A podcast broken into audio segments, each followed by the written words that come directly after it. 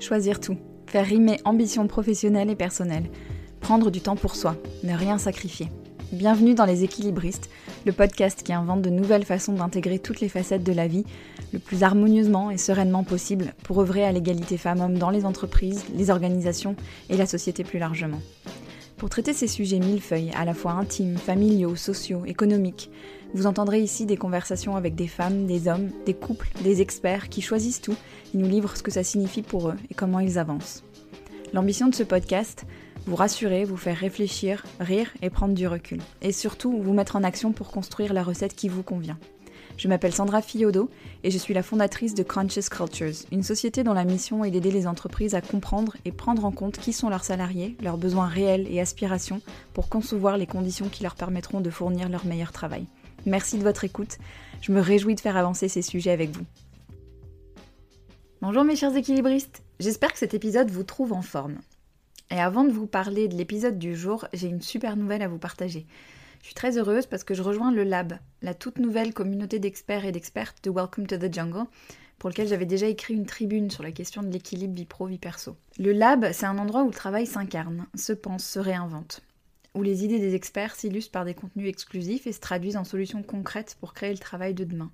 Je suis très heureuse d'en faire partie, aux côtés d'autres experts et expertes de talent, dont Camille Rabineau, que vous avez entendu dans l'épisode précédent, ou encore Laetitia Vito ou Lucille Quillet.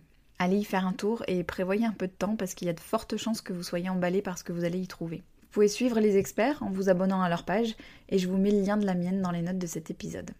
Et comme toujours, quand j'écris ou que je publie un épisode, c'est surtout une invitation à l'échange et la discussion. Alors n'hésitez jamais à m'écrire à l'adresse leséquilibristes tout attaché en un mot, gmail.com. Place maintenant à l'épisode du jour, dans lequel j'accueille un couple à mon micro, le deuxième, après Clarence Thierry et Sylvain Tillon, qui nous avaient parlé de leur pacte de futurs parents. Ce ne sera pas le dernier couple parce que j'adore ce format où on interroge tout un système, tout un contexte qui donne beaucoup de sens à la question de l'équilibre de vie.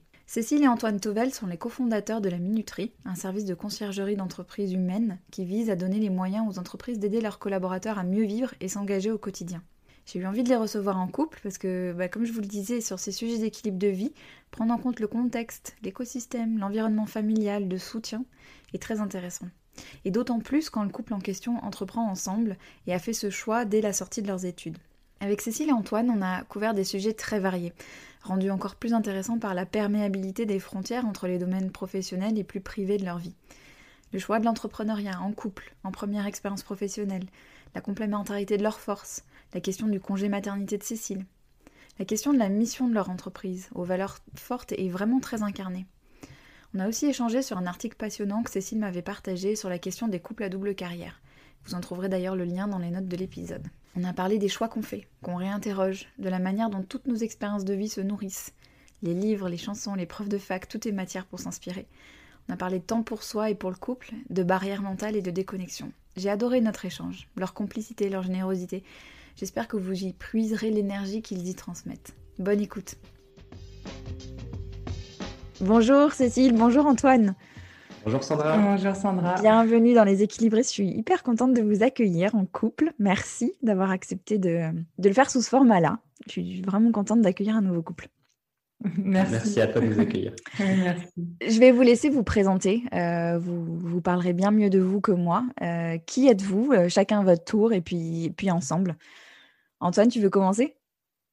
Donc, je m'appelle Antoine, donc euh, j'ai 34 euh, ans, je suis marié à Cécile, père de deux enfants, Mathilde et Édouard, qui ont 3 ans et 5 ans, qui sont euh, bah, le, bonheur de, de, ma vie au quotidien quand je les retrouve à la fin de la journée de travail, en retour d'école, qui me racontent leurs histoires. c'est vraiment magique chaque jour de voir l'évolution et je me définis plus maintenant comme un père que comme un chef d'entreprise. Mhm. Mais je suis chef d'entreprise en plus d'être père. D'accord. C'est le maintenant qui m'intéresse dans ce que tu dis. On va peut-être y revenir après. Tu dis, je me définis maintenant plus comme ça que, que comme chef d'entreprise. C'est récent ou c'est depuis la naissance des enfants? Alors, c'est pas depuis la naissance des enfants. J'ai euh, moins d'affinité avec les enfants en très bas âge. Je trouve ça vraiment magique parce que c'est beau, c'est intrigant, c'est un peu mystérieux pour moi, les, tout petits enfants. Mhm. Et là, quand ils commencent à pouvoir parler, raconter des histoires, avoir vraiment un échange, mhm. là, je prends vraiment beaucoup de plaisir. Et du coup, euh, bah, je, peux faire beaucoup plus d'activités avec eux et je mm. suis beaucoup plus dans l'échange de paroles et l'activité plutôt que juste euh, l'admiration face à un nouveau-né. Donc c'est plutôt Cécile qui a, mm. fait cette phase-là. Mm. Et euh, du coup, voilà, c'est des étapes différentes. Et avant, euh, je me définissais, oui, plus comme chef d'entreprise.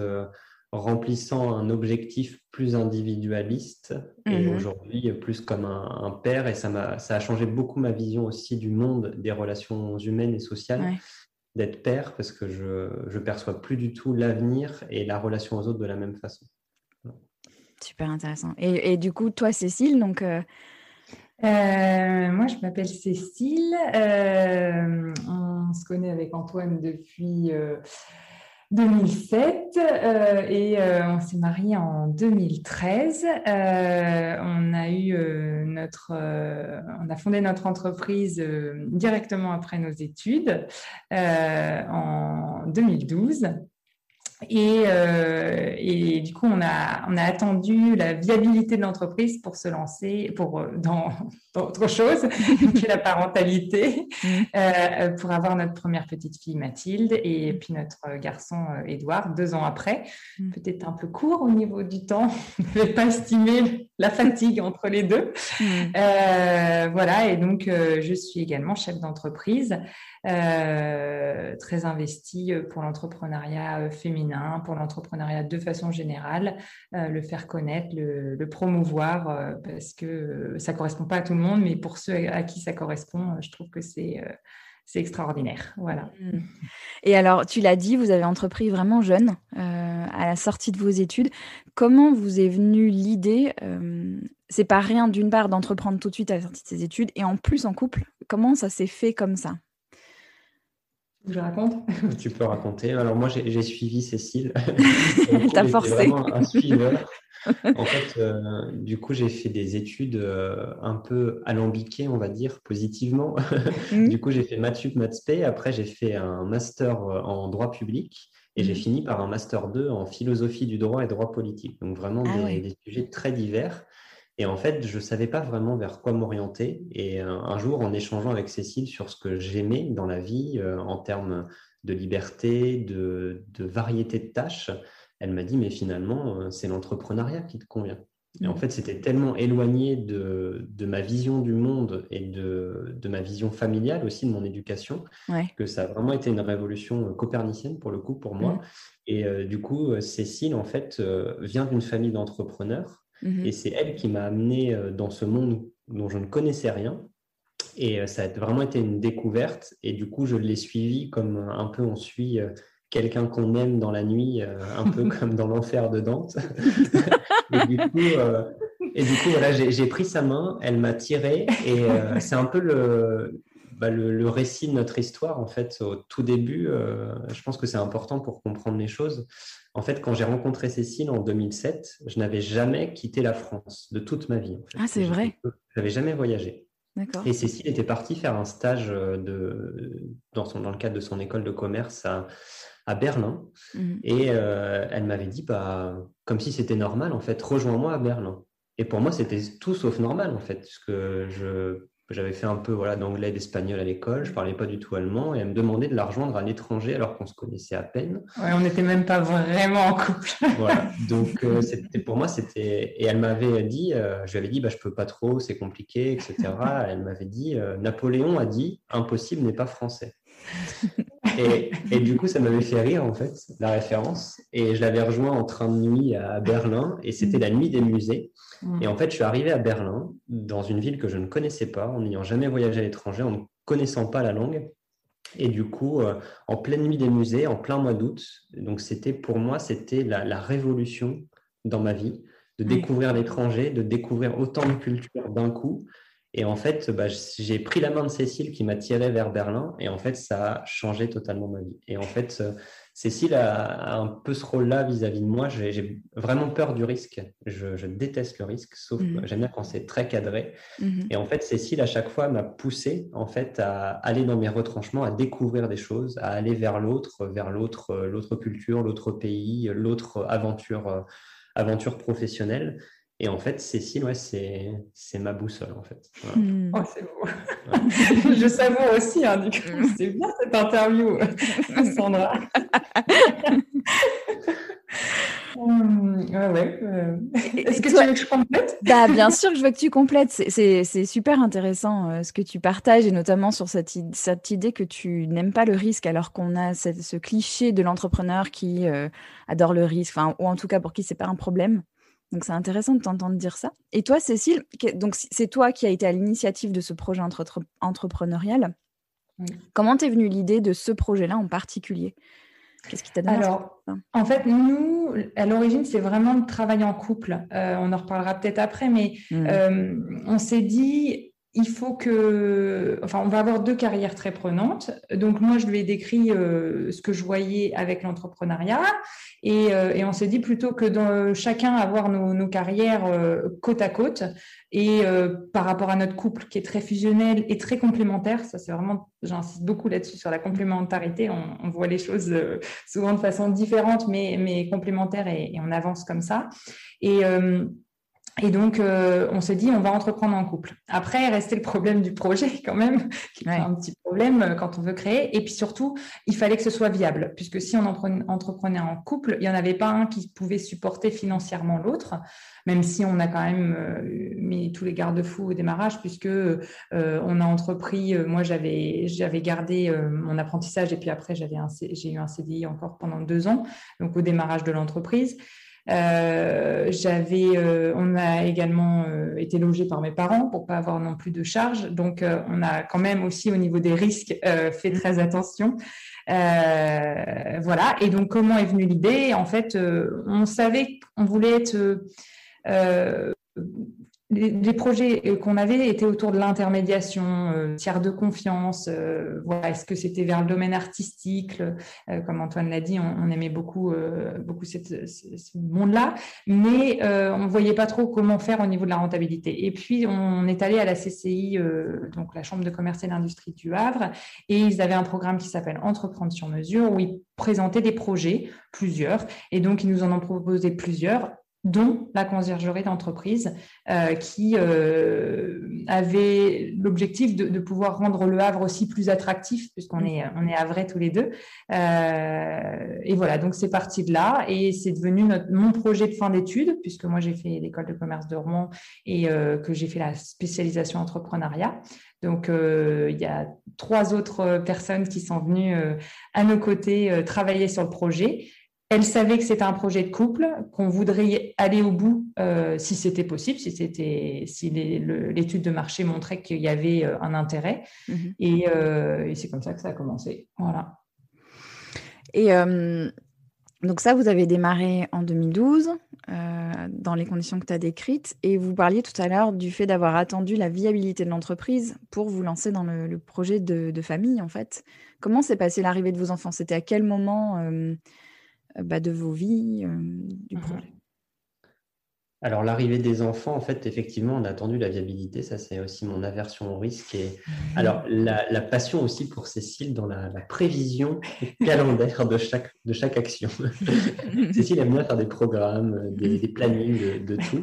Et les enfants, c'était quelque chose de, de timé, de mesuré. Mmh. Et donc, en, gros, on a attendu 2015, euh, donc les, les trois ans de l'entreprise, pour euh, atteindre en fait un niveau où on pouvait se rémunérer, on, avait une visibilité sur l'avenir, on a la chance mmh. d'avoir un modèle économique récurrent puisque nos clients payent des abonnements annuels, donc mmh. on avait une certaine visibilité et on savait qu'on pourrait continuer à avoir les conditions matérielles pour entreprendre sans risque, continuer à avoir une croissance dans l'activité et aussi euh, bah, remplacer Cécile pendant son absence congé maternité, mmh. en parallèle d'accueillir un, enfant dans des bonnes conditions pour pour la suite et, euh, et, vouloir programmer les choses. Après, je pense que ça, c'est un peu euh, une dérive de notre caractère et puis un peu une dérive de, de la société en général de vouloir que tout soit calculé, confortable, programmé. Et, euh, mais du coup, c'est vrai qu'on est un peu prisonnier de ça et on n'a on n'a pas été artiste dans la, la, conception, le timing des enfants, mm-hmm. mais la, conception peut-être, le timing moins. mais, mais, du coup, mais voilà, en fait, on a, on a vraiment voulu réfléchir les choses parce qu'on sait qu'il y a tellement d'incertitudes. En fait, c'est une, grande phrase de Cécile, un grand leitmotiv qui, qui me marque aussi. Elle dit c'est pas grave s'il y a des incertitudes dans la vie, dans l'entreprise, dans, dans la société. On sait que nous, en tant que couple, on est solide. Et en fait, euh, tout à l'heure, je parlais de boussole, on va rester dans la mer comme on est.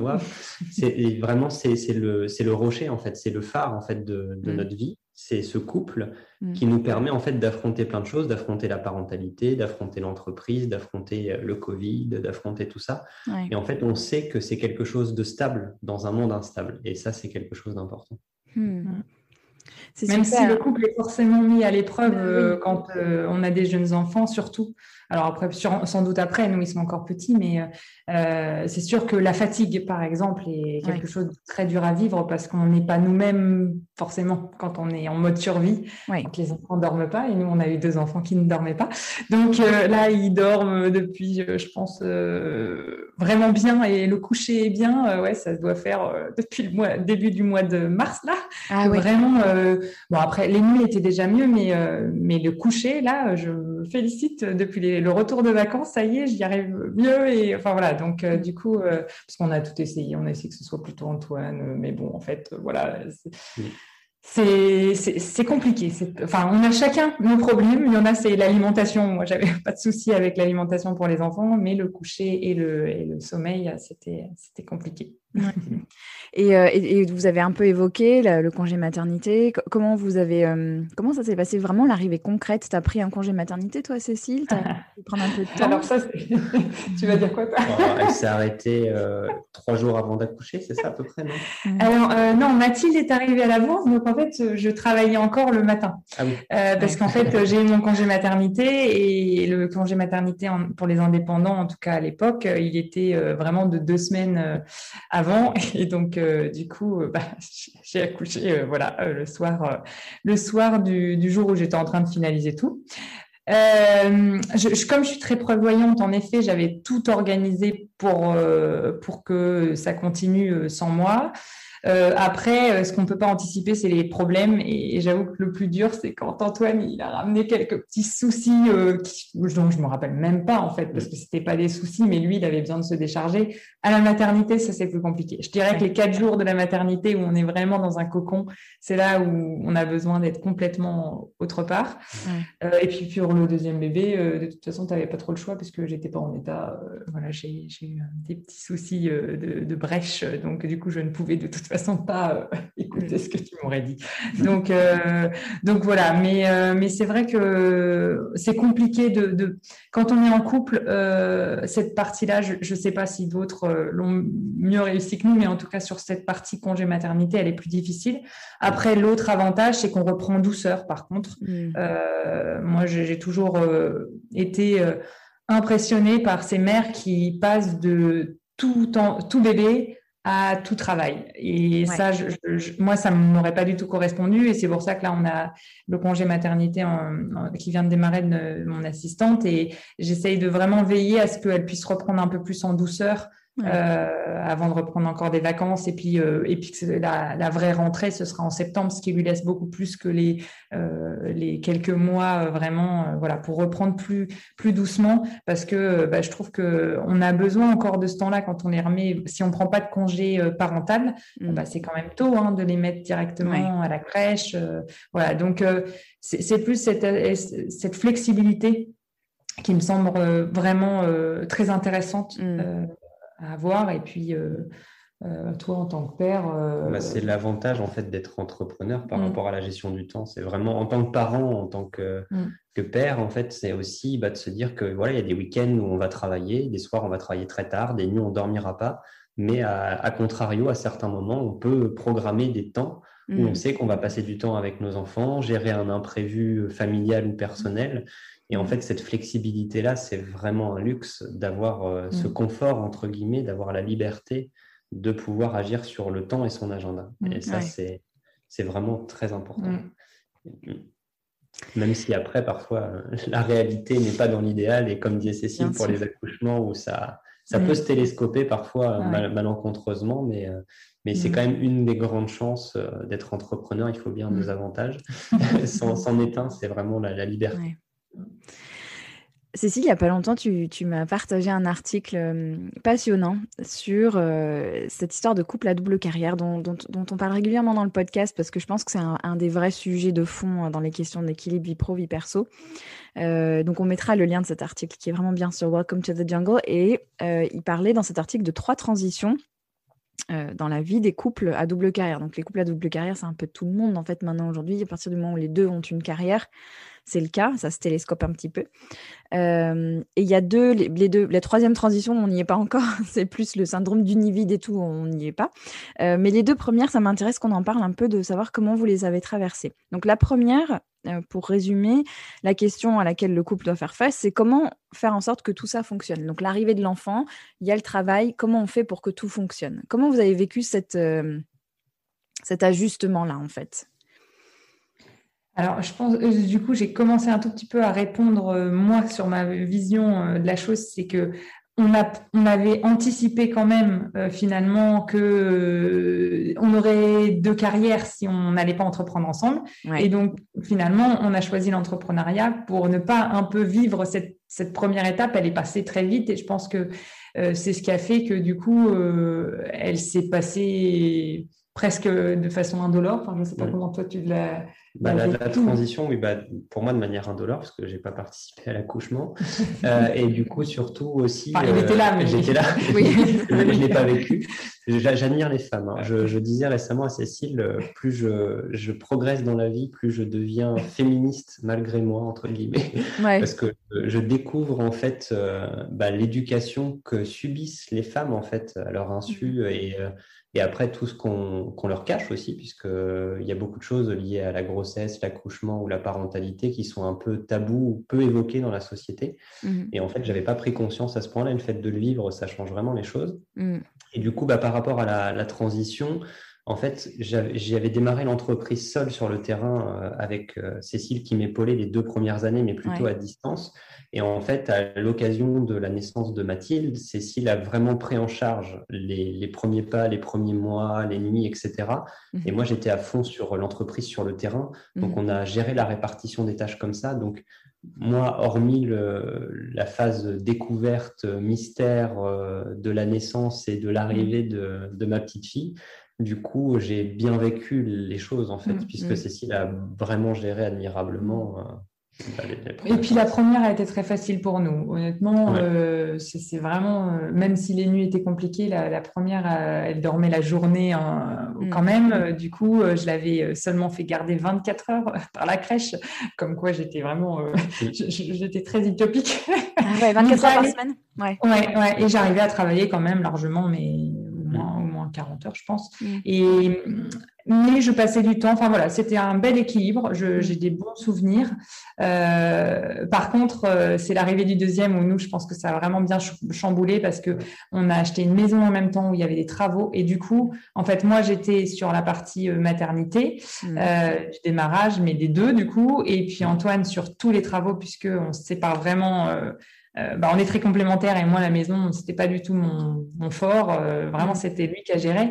Et pour le coup il s'est fait deux 35 heures 35 euh, heures de la maison et 35 heures de de, l'entreprise parce que vraiment même si on n'a pas fait les travaux on les a dirigés et les dirigés enfin Antoine les a dirigés ça prend énormément de temps et d'énergie psychologique aussi. Enfin, il y, a, la charge hein, toujours mm. mentale dont on parle beaucoup. Bah, la charge mentale du, quand on fait que construire ou enfin, réparer une maison, euh, mm.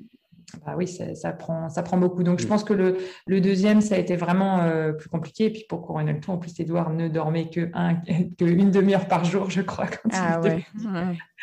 Donc, euh, là, pour le coup, heureusement que je n'avais pas mis 24 heures. J'avais mis beaucoup, enfin, j'avais mis un temps classique à la crèche. Donc, voilà. Finalement, non, finalement, vous aviez une répartition très, très. Euh, oui. Euh, les choses étaient très séparées, quoi. Il y avait vraiment. Très. Euh, très séparé. D'accord. Ce qui faisait aussi peut-être que du coup, pour le coup, on n'était pas comme sur l'entreprise avec un même projet finalement, même si mm. évidemment le projet de la maison le partageait, mais il vivait un peu dans sa bulle et moi dans la mienne. Je pense que c'est mm. ça qui a été peut-être plus difficile à cette époque-là, mm, c'est qu'on avait deux bulles euh, qui étaient un petit peu plus séparées que d'habitude. Donc euh, après, voilà, après la, fin de la maison, etc. Mais je pense que ça a duré euh, quand même moins je pense, euh, les neuf premiers mois, euh, ou même presque un an entre la fin de grossesse et puis. Euh, mm. donc, donc, oui, c'était. Conclusion deux projets enfants plus entreprise, ça va. un troisième projet en plus, ça devient compliqué. ouais, c'est ça, c'est la, la, goutte, ou je sais pas comment on peut appeler ça, qui, fait, basculer. Pardon. La deuxième transition dont parle l'article, c'est euh, et je ne sais pas si vous l'avez vécu ou si vous êtes dedans ou pas, mais euh, c'est cette transition de qu'est-ce qu'on veut vraiment. Une fois que les choses sont relativement stabilisées, qu'on voilà, qu'on a trouvé le, fonctionnement pour, pour que toutes les balles euh, puissent être en l'air correctement et tout, qu'est-ce qu'on veut vraiment? C'est Qu'est-ce que je fais de mon temps? Est-ce que nos priorités sont les bonnes? Enfin, tout ça. Est-ce que ça, vous avez l'impression d'avoir vécu? Je pense que c'est en ce moment. Bah, moi, je pense que je dirais qu'on l'a vécu depuis le début de l'entreprise parce qu'on s'est vraiment posé face à notre liberté ce qu'on allait faire en couple et ce qu'on allait faire plus tard. Après, je pense que la question se pose différemment avec euh, une acuité différente et un sens différent selon les étapes de la vie. Mhm. Avec les enfants, euh, elle prend une tournure différente puisque du coup, on n'est plus deux, on est mhm. quatre. Et du coup, bah, les choix de, aussi bien de, logement que de mobilité euh, professionnelle, bah, prennent un sens différent et du coup, il y a une, toujours une liberté, mais avec des contraintes différentes. Mm. Et du coup, je pense qu'on se pose à nouveau la question par étapes de manière plus sensible. Mm. Et là, on est dans une phase où on se la pose à nouveau de manière très sensible. Mm. Mais c'est vraiment, en fait, je pense qu'on n'aime pas le confort non plus. et euh, c'est un moyen de, de remettre les choses en cause. Et puis, euh, moi, je suis très dubitatif par nature. Donc, euh, j'aime, euh, enfin, j'aime pas rester fixe sur quelque chose. Et c'est un peu bête à dire, hein, mais ça fait deux, trois ans que je me sens vieux. Mais vieux dans le sens ah positif du terme, en fait. Mmh. Avant, je me sens toujours jeune. En fait, j'ai mmh. toujours l'impression d'avoir 22 ans. Je, je restais bloqué à cet âge-là. mais en fait, je me sens vieux dans le sens où je, me, je prends beaucoup plus conscience qu'en fait, la vie a un terme et je pense que c'est des deuils personnels aussi euh, passés qui mm. ont fait cette prise de conscience.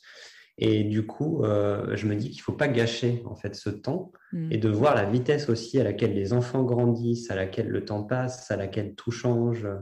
Bah, en fait, c'est vraiment cette acuité-là et euh, de se dire bah, qu'est-ce que je vais faire du temps? Et c'est un peu cliché, mais enfin, voilà, au bout d'un moment, on peut très bien mourir demain, dans un an, dans deux ans. Est-ce qu'on euh, sera heureux de ce qu'on a fait, fier de ce qu'on a fait, et est-ce qu'on aura envie de se retourner positivement sur tout ça et, là, maintenant, je rajouterai une couche à la question qui devient plus complexe.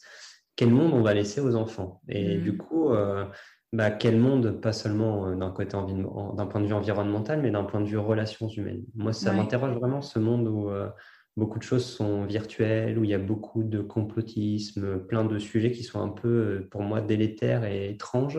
Mm. Et du coup, euh, bah, je me dis, mais quelle image on va laisser aux enfants et quelle, quelle éducation, quelle valeur, quel socle et quel, quel phare, en fait, pour leur vie future? Et ça, pour moi, c'est vraiment une question que je ne me posais pas du tout avant. Et maintenant, quand je regarde un film où il y a des parents avec des enfants, je mm. comprends beaucoup plus de choses que je ne comprenais avant. Et ça, c'est vraiment étrange pour moi aussi. Et du coup, ça pousse, je trouve, à bah, ne plus penser qu'à travers son prisme intellectuel habituel. Mm. En fait, ça pousse à se dire que bah, effectivement, les gens peuvent avoir des visions radicalement différentes de la sienne du monde. Mm. Et euh, ça pousse à se décentrer, en fait. Et, je suis contente que tu abordes ça, Antoine, parce que hum, il y a quelque chose qui me frappe dans votre projet, puis même dans votre façon de présenter ce que vous faites, mais c'est le poids, l'importance des valeurs, en fait. Hum, tu vois, quand on, quand on regarde un peu ce que vous faites avec la minuterie et tout, on sent que c'est très incarné. Il y a, y a, y a des choix derrière. C'est pas rien n'est fait au hasard, et, il y a un choix de défendre des choses et de, hum, et, donc peut-être aussi de transmission par rapport aux enfants, par rapport à ce que tu viens de dire là. Est-ce que vous pouvez parler un petit peu de ça, de comment Comment vous avez construit les services de la minuterie? Avec quelles valeurs derrière? Alors, la parole. donc au niveau des valeurs, en fait, l'idée, ça a toujours été de faire en sorte que la minuterie soit un écosystème positif pour mmh. chacun de ses membres, en fait, chacune de ses parties prenantes, pour parler un peu comme tout le monde parle actuellement. Donc en fait, dire que ça, ça va profiter à la fois aux clients, aux fournisseurs de la minuterie, aux salariés de la minuterie, à la minuterie en tant que société et au mm. territoire. Et en fait, faire en sorte de créer un écosystème. Donc, par rapport à ça, on ne prend pas, par exemple, de commission sur les produits qu'on vend aux mm. clients, afin que le client ait un prix intéressant mm. pour son service final, mais en même temps sans mettre de pression financière sur le partenaire. Et du coup, pas de, pression non plus sur le, notre collaborateur concierge qui, est, qui est là juste pour rendre service et qui n'est pas, pas commissionné, donc n'a pas d'objectif euh, de, ah, je dois vendre euh, un, une garde d'enfant ou euh, un, devis chez un artisan. Mm. Et puis après, le choix des prestataires, donc privilégier l'économie locale, les entreprises d'insertion, les structures travailleurs handicapés. Mm. En fait, l'idée, c'est vraiment de montrer que chacun a sa place. En fait, mm. chacun a un rôle à jouer et que bah, les, les, personnes sont là en fait dans la société et elles ont toutes une valeur, elles ont toutes le droit de s'exprimer, elles ont toutes des talents différents. Et comment on fait pour rassembler en fait des gens radicalement différents et en faire quelque chose de positif. Mm. Et ça, c'est moi, c'est vraiment la question qui m'habite en ce moment.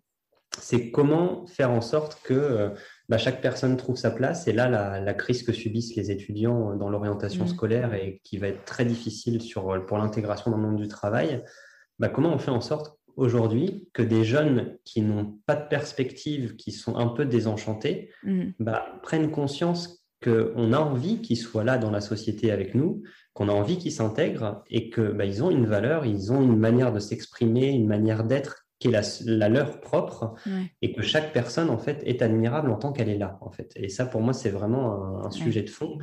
Et justement, euh, il y a juste un point que je voudrais aborder qui me travaille aussi, c'est euh, la, question de la perception en fait par les autres. Et ça mmh. c'est vraiment un sujet. Euh, tu, tu, disais tout à l'heure qu'on habitait les choses dans, ce qu'on exprime. Et après, ça, c'est un vrai sujet au quotidien, c'est que bah, tout le monde ne partage pas la même vision ou n'a pas la même perception de ce qui est dit ou fait. Et ça, c'est un vrai sujet. Euh, on a beau s'évertuer à essayer de bien faire les choses, de bien dire les choses, de prendre des pincettes. Mais en fait, il peut y avoir des quiproquos, des gens qui ont l'impression qu'on ne fait pas bien les choses ou qui vont, ça va créer de la rancœur. Et en fait, moi, c'est vraiment cette question du référentiel qui, m'habite vraiment. Mm. Euh, du coup, hier, j'avais ma petite fille qui me posait une question. Elle me dit, papa, je veux plus grandir. Je lui dis, pourquoi tu veux plus ah grandir Elle me dit, bah, parce que les enfants à l'école me disent que je suis déjà trop grande. Parce qu'en fait, elle est en moyenne un peu plus grande que les autres enfants. Et je lui dis, mais si un enfant me dit que tu es trop grande, tu peux lui répondre, lui demander si c'est pas lui qui est trop petit, en fait. et je lui dis, tu seras toujours la grande ou la petite de quelqu'un, la grosse ou maigre de quelqu'un. Et en fait, t'es comme t'es et je t'aime comme tu es. Et là, elle m'a souri et du mm. coup, ça m'a marqué. Mm. Et en fait, je me suis dit, mais c'est une remarque que je lui fais à elle, mais que je suis même pas capable de me faire à moi parce que moi, je me suis mm. toujours trouvé trop petit, trop gros, trop machin, trop truc. Et en fait, la, perception qu'on a des autres ou qu'on a de soi-même, elle est souvent déformée. Et en fait, euh, moi, je me dis qu'il faut essayer de, de se combattre soi-même et de combattre cette idée qu'il faut toujours juger ou comparer et mm. que bah, les gens sont là, on est là tous ensemble, et qu'est-ce qu'on fait ensemble de positif? Est-ce qu'on arrive à s'écouter et à, se faire confiance? Et ce problème du, complotisme et autres, pour moi, c'est un vrai sujet de fond parce qu'il y a un problème de confiance. Et du coup, est-ce qu'on on accepte d'accepter les autres tels qu'ils sont, d'accepter qu'ils ne perçoivent pas la même chose que nous, que ce qu'on fait qui nous semble positif peut ne pas l'être aux yeux de quelqu'un d'autre? Et ça, pour moi, c'est le sujet de l'entreprise, c'est le sujet de, de, ma vie. et du coup, mm. et ça, c'est vraiment important. Et euh, l'entreprise, en fait, on a toujours fait en sorte d'inclure les gens, de les accepter, euh, d'accepter les différences. Après, on a eu, comme toute entreprise, des difficultés relationnelles, des gens qui n'ont pas compris, des incompréhensions. Et c'est vraiment ça qui est le, plus difficile et le plus challengeant, je trouve, c'est euh, bah, de faire en sorte que qu'on puisse vivre ensemble. Oui, les relations humaines, les la, relation à l'autre, oui, tout à fait. Et, euh, la mission de votre entreprise, elle est particulièrement euh, résonante par rapport à la mission des équilibristes, euh, et, puisque vous proposez un service de conciergerie qui facilite la vie des salariés, parents ou pas d'ailleurs. Mais et je me demandais, mais comment est-ce que, enfin, l'idée, c'est d'alléger un peu la charge mentale, c'est de fluidifier le quotidien parce qu'on veut en faire rentrer un carré dans un rond dans nos journées, qu'on a beaucoup de choses à faire. Euh, mais je me dis, avec, avec ce qui se passe aujourd'hui, avec le télétravail généralisé, avec euh, comment vous voyez le, futur de la conciergerie et le futur de euh, comment les, les, les, employeurs peuvent aider les collaborateurs justement à gérer tout ça et,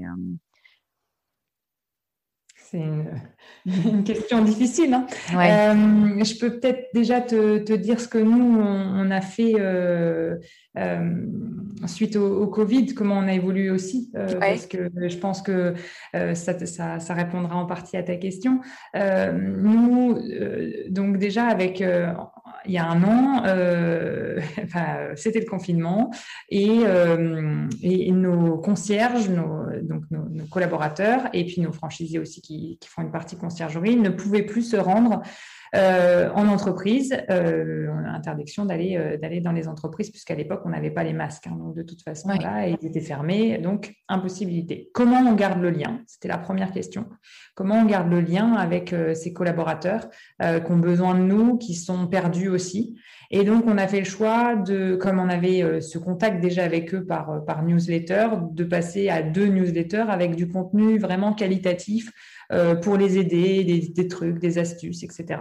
Au début, c'était pas euh, pas euh, structuré en tant que tel, c'est-à-dire qu'on donnait tout ce qu'on pouvait donner, tout ce qu'on entendait, les besoins, les, bonnes astuces. Et puis au fur et à mesure, ce qui s'est dégagé, c'est que notre ligne éditoriale, elle était vraiment d'accompagner les collaborateurs à mieux vivre et s'engager au quotidien avec, euh, avec quatre euh, un peu sous-rubriques qui sont euh, la qualité de vie au travail et le bien-être, une autre rubrique avec l'environnement et la consommation responsable, une, une, autre rubrique sur la partie s'engager, la troisième qui est le caritatif, l'associatif, voilà, la solidarité, et puis la dernière qui est plus ludique, qui est l'ouverture au monde et la culture, mais dont tout le monde a besoin en, cette période où on ne peut plus voyager. Et, d'ailleurs, c'est une des rubriques qui, qui plaît le plus parce que voilà, elle fait se déconnecter. Mmh. Et donc, on, a fait évoluer. Après, on est repassé, euh, quand on a pu reprendre les permanences, et puis même euh, euh, en, septembre,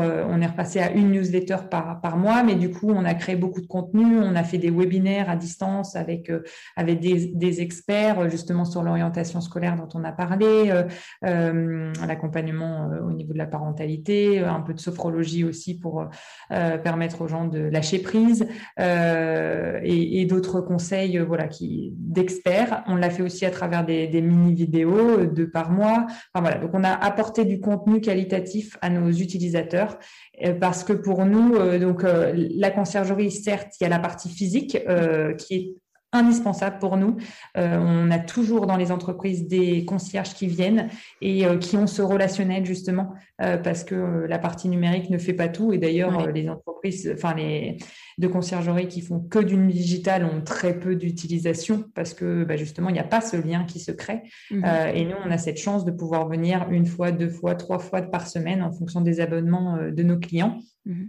Et euh, grâce à ces moments, bah, on peut justement partager, soit on apporte le pressing, on vient rapporter les chaussures du cordonnier, enfin voilà, soit on met en relation avec des partenaires. Donc ça, c'est un peu les services payants dont ils ont besoin au quotidien. Mm. Et, euh, mais si besoin, euh, on a euh, du coup toute cette offre gratuite pour eux qui est financée par l'abonnement qui, et qui n'a pas augmenté d'ailleurs pour, nos, pour nos, nos, clients. Donc c'est un vrai gain pour eux aussi. Donc là, on, voilà, on capitalise sur le fait que la minuterie a bien grandi, mm. euh, qu'on est aujourd'hui plus structuré et qu'on peut offrir cette offre dont je te parle, qu'on n'aurait jamais pu faire si on était une, seule et unique conciergerie euh, tout seul euh, dans son coin, entre guillemets. Donc c'est aussi le réseau aussi qui est national maintenant qui permet, qui permet ça. Donc c'est... Non, non, vas-y Antoine. Non, du coup, euh, bah, par rapport à ce que tu disais, par rapport à ta question aussi, je pense que les entreprises vont certes passer à plus de télétravail, mm. mais on ressent vraiment, on est un peu un, baromètre, entre mm. guillemets, en interne dans les entreprises, parce qu'on voit comment les gens se sentent, quelles mm. sont leurs problématiques au quotidien, le lien vie pro, vie perso. Et là où la conciergerie fonctionne très bien en général, euh, c'est là où il y a la meilleure qualité de vie des mmh. collaborateurs. Et là, on a le plus de difficultés à faire fonctionner la conciergerie, c'est dans des entreprises où il y a des grosses difficultés sociales. Et en fait, on voit vraiment le, parallèle entre les deux. Donc, il y aura plus de télétravail. Par contre, les gens ont besoin de liens. Et mmh. ça, c'est vraiment important. Et on a quand même la chance dans notre modèle de ne pas avoir de permanence chez nos clients de 20-25 heures par semaine. On est présent sur certains créneaux d'une heure ou deux sur certaines journées. Et en fait, on s'adapte au flux de travail dans l'entreprise. Et donc là, on va s'adapter au flux de télétravail. Donc, on déplacera sûrement certains créneaux horaires. En complément, on a les outils à distance, smartphone, site internet. On a aussi des casiers pour que les gens puissent récupérer une commande s'ils n'ont pas pu passer à la permanence. Enfin, plein de petites choses. Mmh. Donc, on parle de conciergerie mmh. hybride maintenant. Et pour moi, l'idée de l'entrepreneuriat et de la conciergerie, là en l'occurrence, c'est vraiment cette adaptation à comment le monde bouge et qu'est-ce qu'on doit proposer comme outil pour que ça corresponde aux nouveaux besoins. Mais vraiment, là, ce qui ressort, c'est encore cette histoire de, lien humain. Et ce mmh. qu'on constate le plus paradoxal, c'est que c'est dans les entreprises les plus technologiques parmi nos mmh. clients où les gens utilisent le moins le site internet et l'application smartphone. Ah Parce qu'en fait, ils veulent vraiment du lien humain. Mm. Et ça, c'est assez impressionnant. Et donc, nos clients, en tant qu'entreprise, exigent qu'on ait des applications smartphone, un site internet, etc. Parce que c'est tendance, parce qu'il faut avoir ça. Mm. C'est un peu comme un bon référencement web. C'est important aujourd'hui. C'est quelque chose de base.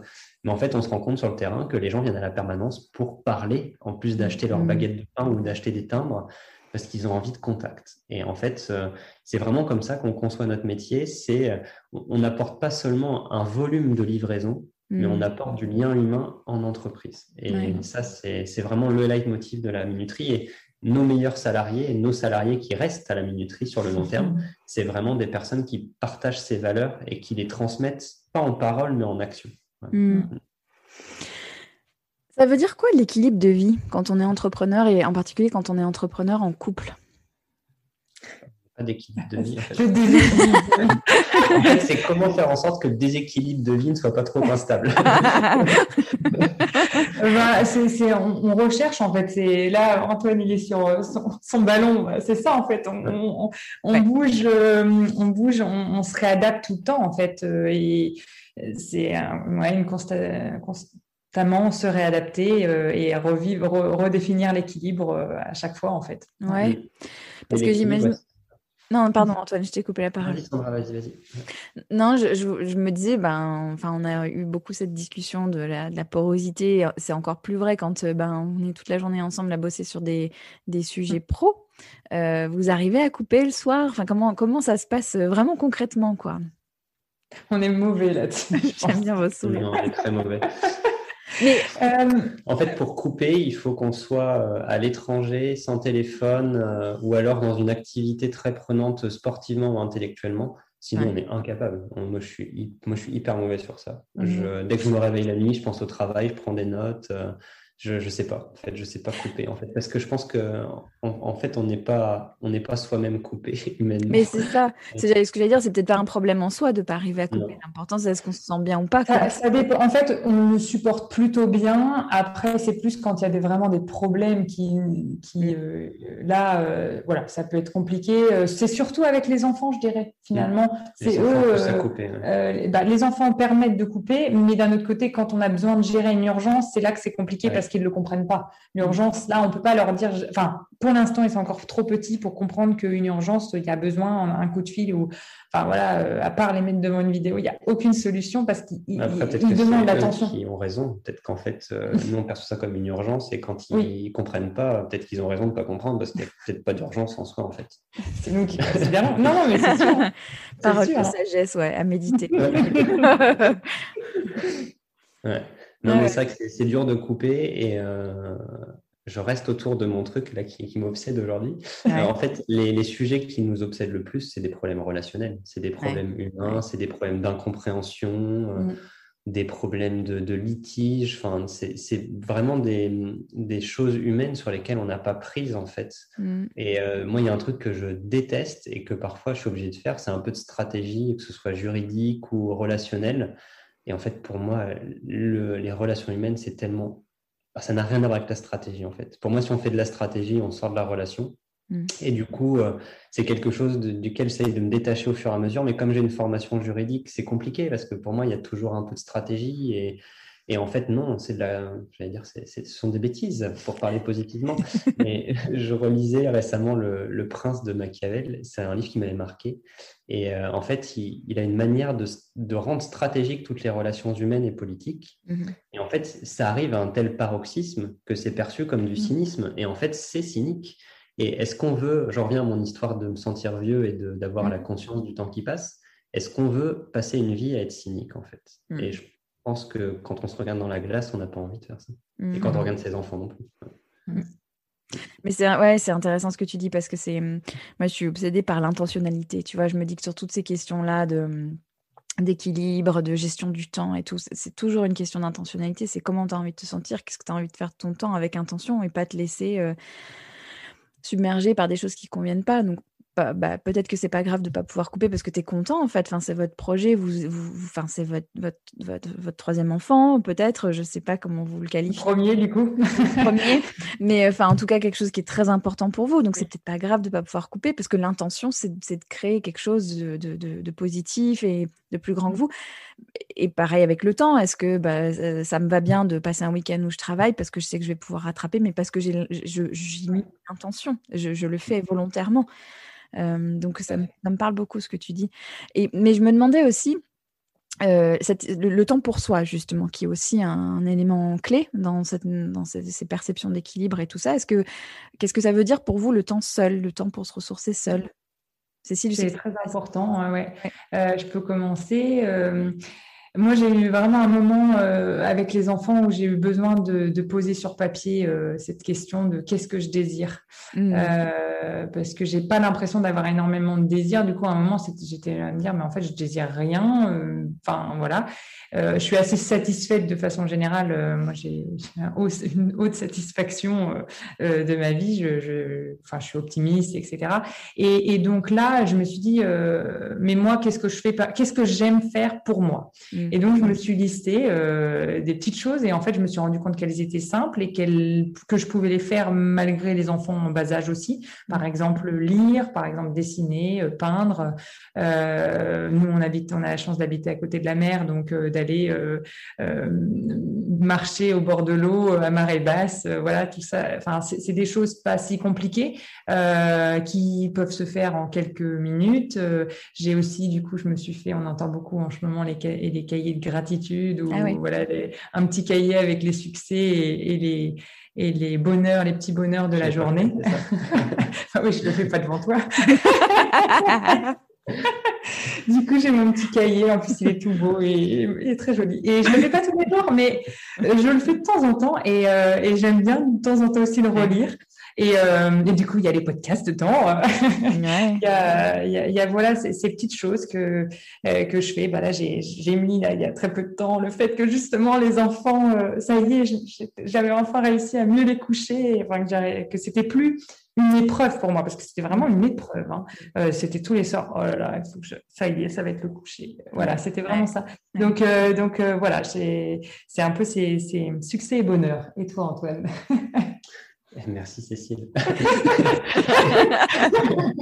du coup, euh, on s'est rencontrés aux arts martiaux avec Cécile. Et c'est vrai que c'était ah une passion qu'on avait euh, commune. Donc, euh, Jujitsu, moi j'ai fait un peu de judo aussi, et puis de, de Kyudo, c'est les grands arcs japonais qui font un peu plus de 2 mètres, où ça relève plus finalement du rituel de la méditation, mm. du tir à l'arc. Mm-hmm. Et c'est quelque chose que j'aimais beaucoup. Et avec le Covid, en fait, on, s'est interrompu avec les enfants aussi, mm-hmm. enfants plus Covid.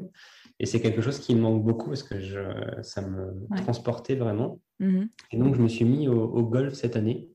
Euh, avec le Covid, en fait, parce que je me suis dit, bah, tiens, est-ce que je peux trouver une activité où je ne suis pas obligé de porter un masque, où je suis en extérieur, où il n'y a pas de risque? Mm. On en revient. Ouais. profondément mauvais, en fait. Parce que le golf, je suis ah profondément mauvais. Parce que j'ai n'ai pas le sens du rythme. Euh, je ne sais pas bien contrôler mon corps. Je, je, sais, je suis un très mauvais danseur.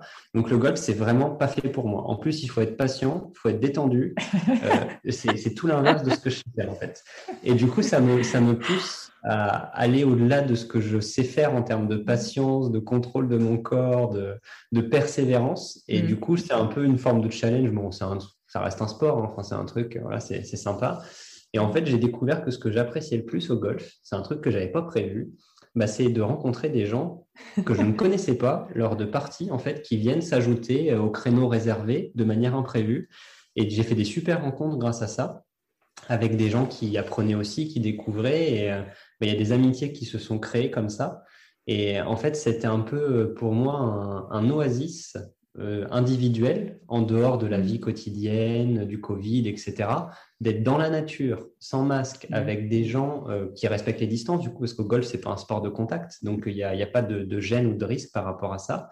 Et de faire des rencontres en plein Covid dans la nature. Enfin, pour moi, c'était un peu euh, hallucinant. Et du coup, ça m'a fait beaucoup de bien et ça m'a permis de prendre du recul sur pas mal de sujets. Et comme je suis, je suis très mauvais, je suis obligé d'être très concentré et de ne pas penser à autre chose, en fait.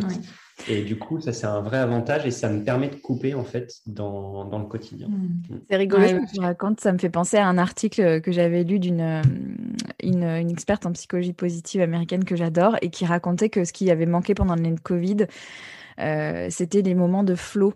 Et le flow, euh, il vient quand on fait une tâche qui est un petit peu difficile pour soi. Et donc, c'est exactement ce que tu décris, en fait, qui te demande un certain niveau de concentration et qui est ininterrompu. Et c'est vrai que on est, les périodes ininterrompues, c'était pas exactement ce qu'on avait en 2020.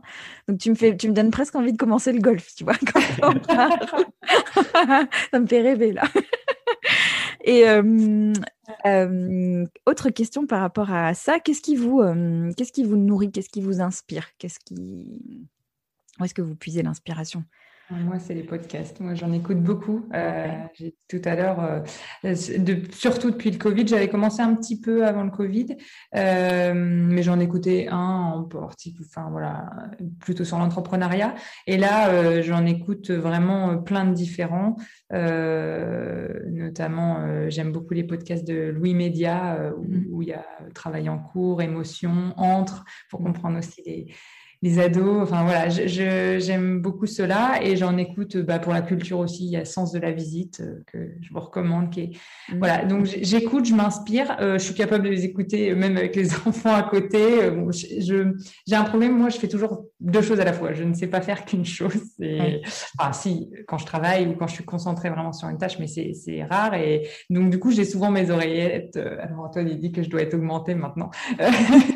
mais, mais, voilà, donc. Euh, donc ouais, les, podcasts. Et puis surtout, je vraiment, je me suis remis à la lecture parce que hum, quand j'allaitais, euh, je me rendais compte qu'en fait, je passais du temps sur mon téléphone, mais mmh. j'avais l'impression que c'était du temps perdu finalement sur les réseaux sociaux. Donc j'ai une partie, euh, je m'occupe beaucoup de la communication dans l'entreprise et donc j'ai besoin de m'inspirer. Je, suis une créative, donc les réseaux sociaux, c'est bien aussi parce que ça me donne des idées, mmh. mais il faut pas déborder le temps pour que mmh. après ça devienne un, ah ben en fait j'ai l'impression d'avoir euh, rien fait. Donc euh, je lis euh, je lis beaucoup de romans faciles à lire. Enfin voilà. non, on lit pas du tout la même chose. ça c'est sûr. Ensuite, tu avais un livre que tu avais essayé de me passer que j'ai lu quand même plutôt les livres qu'on peut lire ensemble. C'est plus les livres historiques. Mm où euh, il y a une partie roman et une partie histoire, euh, voilà. Mais, euh, mais non, sinon, on lit pas la même chose. Et toi, donc? La parole avec bienveillance. Oui. et du coup, moi, mon inspiration, c'est beaucoup... alors, je suis très matériel, en fait. Je, le design, ah la, sculpture, la peinture, enfin, c'est mm. vraiment des sujets qui qui me plaisent. Du coup, je me suis occupé de la décoration à la maison, sujet mm. que Cécile n'aime pas. et euh, du coup, après, euh, j'ai un rapport très difficile et conflictuel à, la littérature. Et du coup, j'ai des phases où je ne lis pas pendant des mois et des mois. Et là, j'ai eu une phase le mois dernier où j'ai redévoré plein de livres.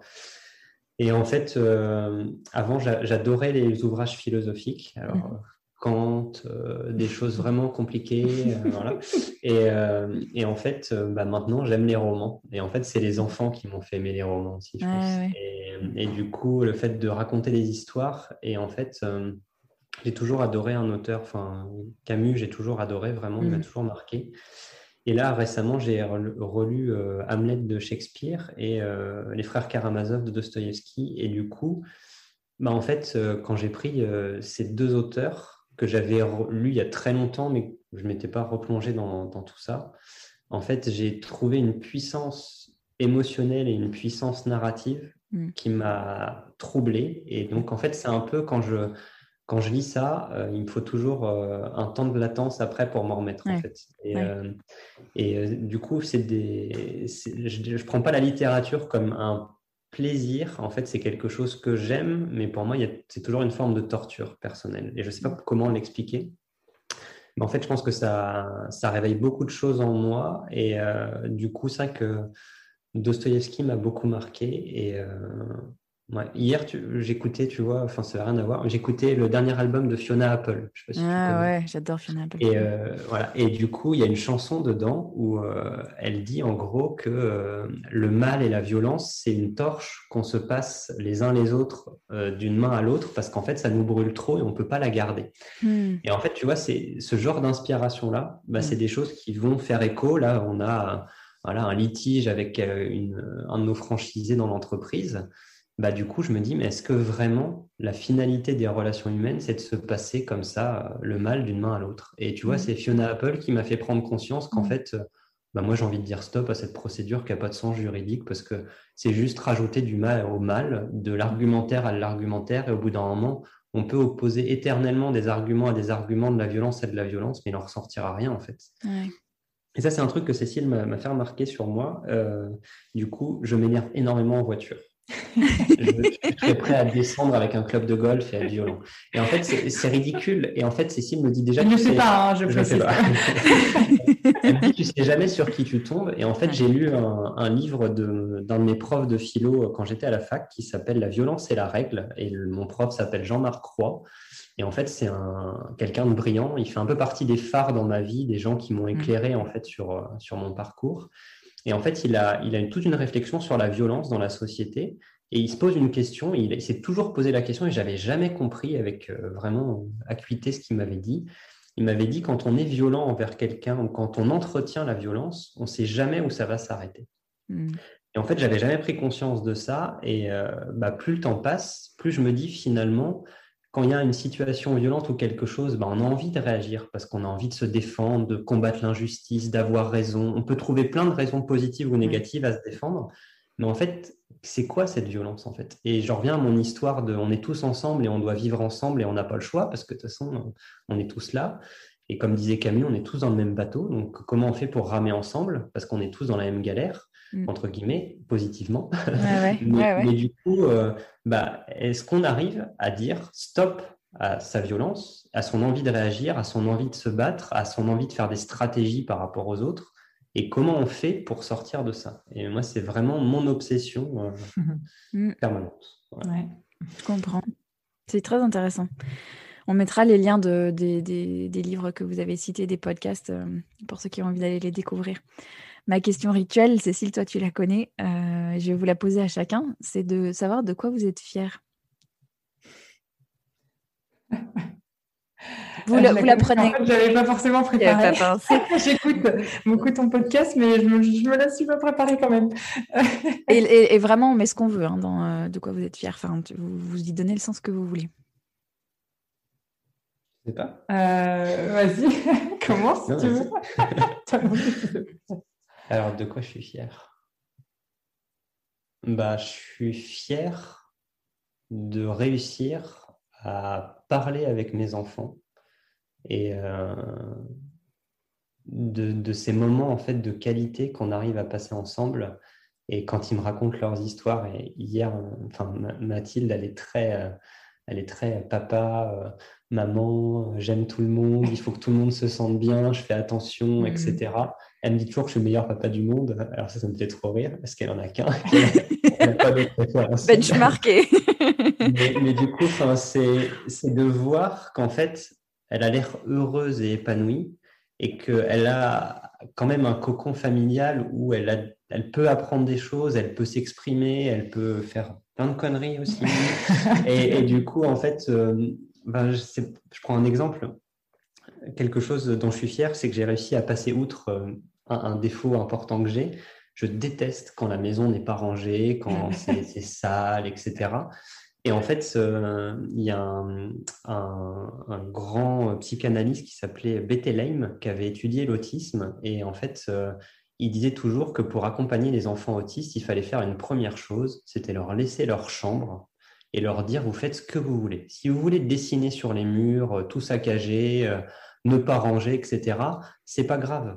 Parce mm. que finalement, une chambre, quand elle n'est pas rangée, elle n'est pas rangée d'un certain point de vue. Les, mm. objets, ils tiennent debout, en fait, ils tombent pas. Mm. ils, sont, ils, sont, là, quoi. Et du coup, j'ai réussi à me forcer à faire en sorte que l'étage des enfants, ce soit leur étage, et ils en font ce qu'ils veulent. S'ils cassent les murs, j'exagère un peu, il hein.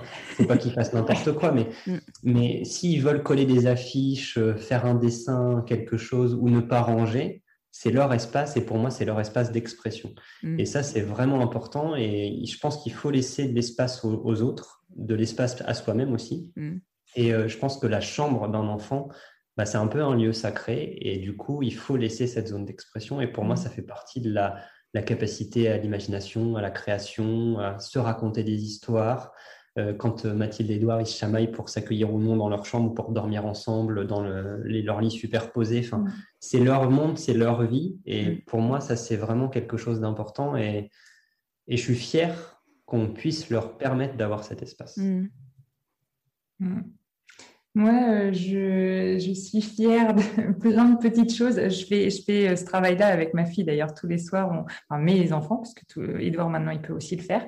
Euh, je leur demande de, bah, ce qu'ils ont aimé aujourd'hui, ce qu'ils ont, ils n'ont pas aimé, euh, ce qu'ils euh, ce qu'ils ont appris et ce dont ils sont fiers. Et donc du coup c'est très drôle parce qu'ils me sortent, je suis fière d'avoir mangé des frites. il faut encore que je travaille sur le, la fierté.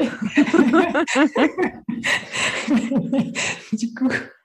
Euh, donc moi pour moi d'être fière c'est de plein de petites choses c'est d'arriver à se dépasser tous les enfin d'apprendre des nouvelles choses euh, bah là, euh, par exemple, avec le Covid, euh, un truc très concret, je suis fière d'avoir réussi à faire des webinaires pour d'animer ces webinaires avec des experts parce que parce qu'il y a un an, j'aurais jamais imaginé réussir à, faire ça devant un public que je ne connais pas, qui est euh, là pour nous écouter et euh, il faut pas qu'il y ait de problème technique, il faut pas, enfin voilà, et, et je j'aurais pas pu le faire peut-être enfin on, m'aurait dit que j'allais le faire j'aurais jamais cru. Mhm. euh, donc en fait c'est c'est des gens qui, qui, me suggèrent des choses ou moi qui vois des possibilités et puis bah, je vais euh, je vais chercher à aller euh, un peu dans mes dans mes retranchements et et, et progresser. Et puis et puis après j'en ouais j'en suis fière parce que parce que j'ai réussi à faire quelque chose que je, je, ne pensais pas pouvoir faire quelques mois ou quelques jours avant donc donc voilà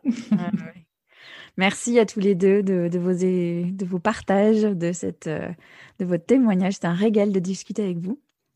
Merci euh, beaucoup, Sandra. Merci pour ta bienveillance, toujours ton sourire. voilà, c'était vraiment agréable pour nous. bon, tant mieux. Merci beaucoup. On se dit à très bientot. À, bientôt. Merci beaucoup à Cécile et Antoine pour leur témoignage. Pour découvrir la minuterie plus en détail, allez sur le site www.laminuterie.fr la minuterie, ça s'écrit L-A-M-I-N-U-T-R-I-T en un mot. Si cet épisode vous a plu, si vous aimez les équilibristes, votre soutien est précieux pour permettre à d'autres de le découvrir. Vous pouvez partager un épisode avec quelqu'un à qui vous voulez du bien sur vos réseaux, Instagram, LinkedIn, et mettre une note et un commentaire sur votre plateforme d'écoute. Je le dirai jamais assez, ça m'aide vraiment beaucoup. Alors un grand et sincère merci à celles et ceux qui prennent le temps de le faire. Dans deux semaines, j'aurai le plaisir de vous offrir une discussion qui m'a beaucoup marqué aussi avec le cofondateur d'un des outils qui m'ont le plus apporté ces dernières années. Je vous dis donc à très bientôt, mais d'ici là, prenez bien soin de vous.